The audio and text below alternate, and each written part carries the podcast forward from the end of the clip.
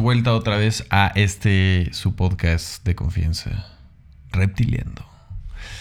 Yo soy Rod y para este capítulo quiero platicarles de cómo el, crear tu, tu, zona de, tu zona de trabajo o tu zona de creación es tan importante o por lo menos ha sido tan importante para mí y lo he ido haciendo sin darme cuenta.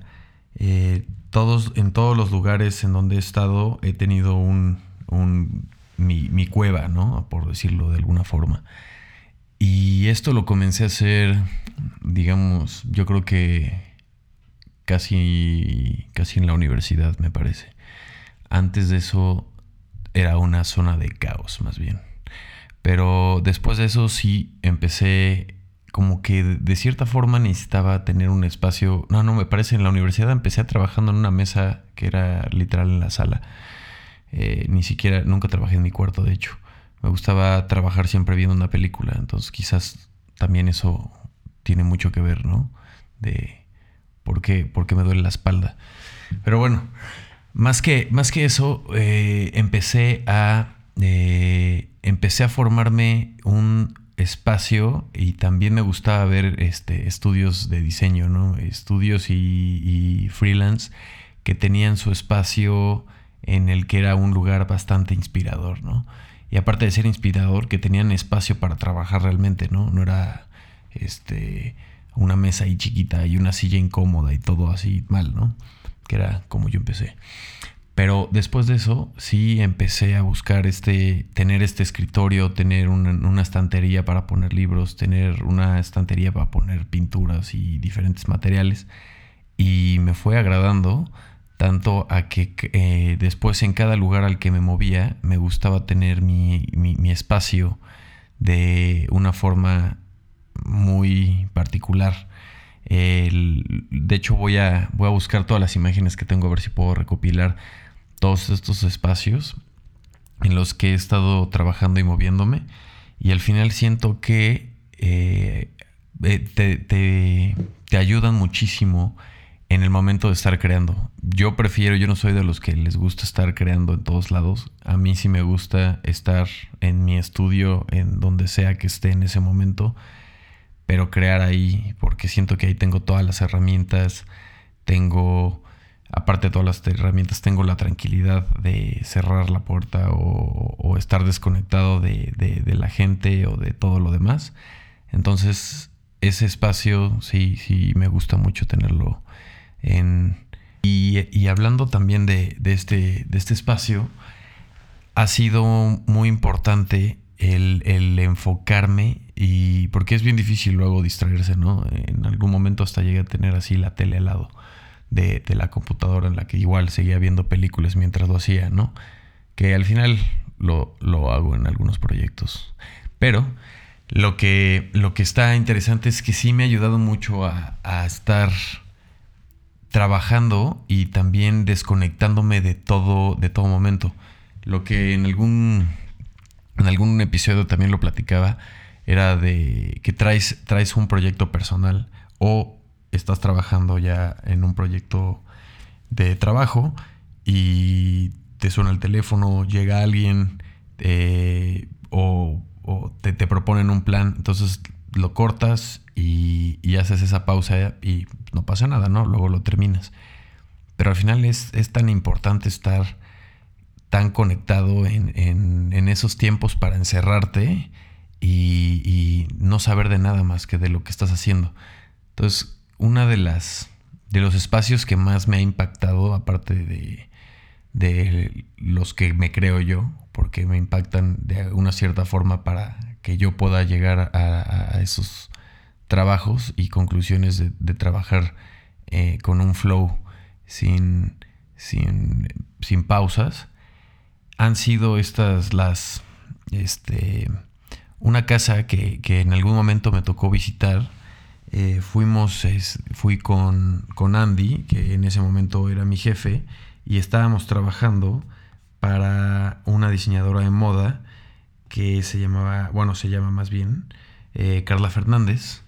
Ella está casado con un arquitecto artista, eh, Pedro Reyes, que los dos tienen una trayectoria muy, muy fuerte y nos tocó ir a su casa por tiempo, necesitábamos un feedback en el proyecto de Carla y pues eh, Andy me llevó, necesitábamos sacar ahí algunas preguntas y ver, pues ya ni me acuerdo bien qué teníamos que ver, porque al llegar a la casa te impactas y en ese momento descubres que evidentemente, aunque no supieras quiénes son, sabes que ahí viven dos artistas, o por lo menos un artista.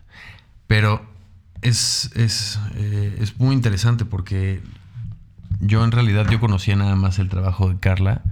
Eh, en ese momento no sabía este, que estaba casada con Pedro, ni toda la trayectoria que, tiene Pedro también. Y es impactante. Entramos a la casa, desde en el jardín estaban ah, este, trabajando unas obras de Pedro, que en el momento estaba haciendo unas obras en piedra. Y desde ahí ya dices, órale, ¿qué, quién, quién, vive aquí? Y entramos a, a la cocina, ahí estuvimos platicando un rato donde la cocina es tiene, es una cocina toda de concreto, con una estructura pues bastante peculiar.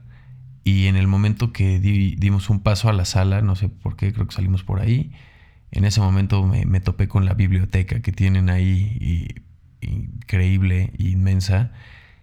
Y son de esos momentos donde te pones a pensar cómo todas las cosas que te rodean influyen. Y eso es muy cierto.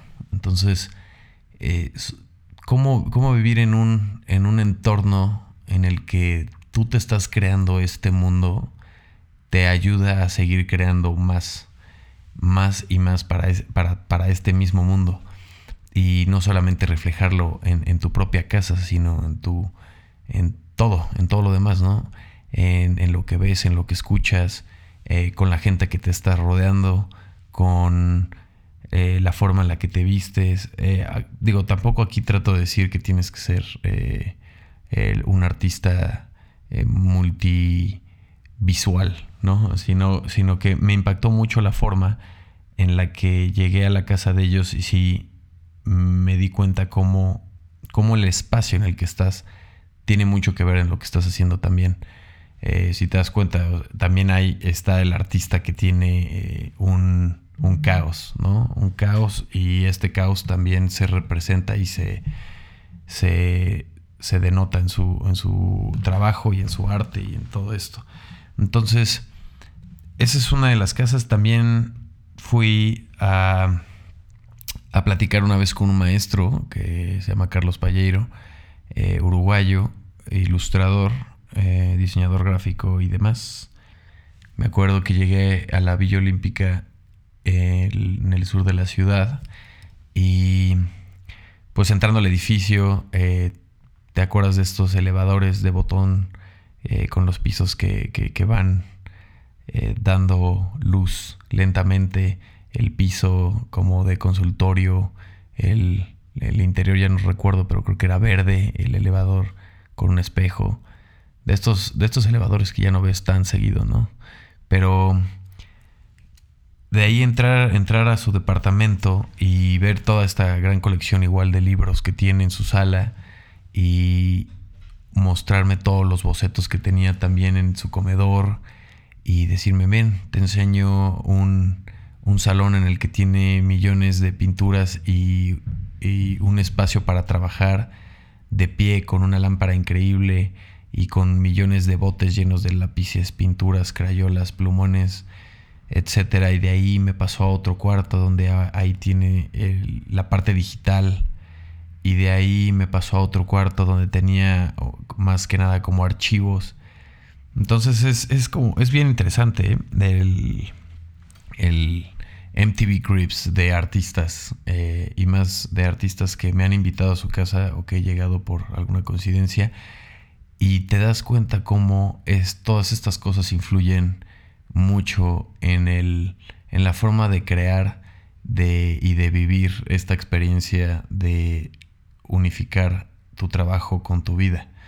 Entonces creo que pues es muy importante platicar de esto y estaría bueno si tienen alguna foto de su espacio de trabajo o de algún conocido o de algún cuarto que les gusta o algo, pero sería interesante más bien que mandaran el suyo o dónde les gusta trabajar más. Quizás es en un café o quizás es en un parque o quizás les gusta trabajar igual como en algún momento yo lo hice en la sala, en la cocina, no sé. Pero sería bueno igual si podemos hacer una ahí que, que me puedan enviar sus fotos y después podemos hacer una pequeña galería de todas estas áreas de trabajo. Porque al final estas áreas de trabajo son las que nos, nos hacen más, más activos, más activos y creativos. Y también pues tener todo eso eh, de alguna forma ordenada eh, es lo que, lo que ayuda. A mí luego me pasa también que tengo eh, un proyecto y se hace un caos todo, toda mi oficina. E incluso también se hace, o sea, el, el, escritorio de la pantalla también la tengo hecho un caos, archivos caos, disco duro caos. Eh, no sabes, no hay nada, todo es un caos. Y en el momento que otra vez todo tiene que estar en su lugar, me siento eh, listo para volver a empezar otro, otro proyecto. El, pues esto es todo por hoy. Les quiero recordar de darle follow eh, si lo pueden compartir, si pueden hacer una reseña solamente en Apple Podcast. Y pues ya vienen las entrevistas, ya tenemos unas cuantas entrevistas, van a estar muy pronto. Espérenlas. Nos vemos en el siguiente episodio. Gracias. Bye bye.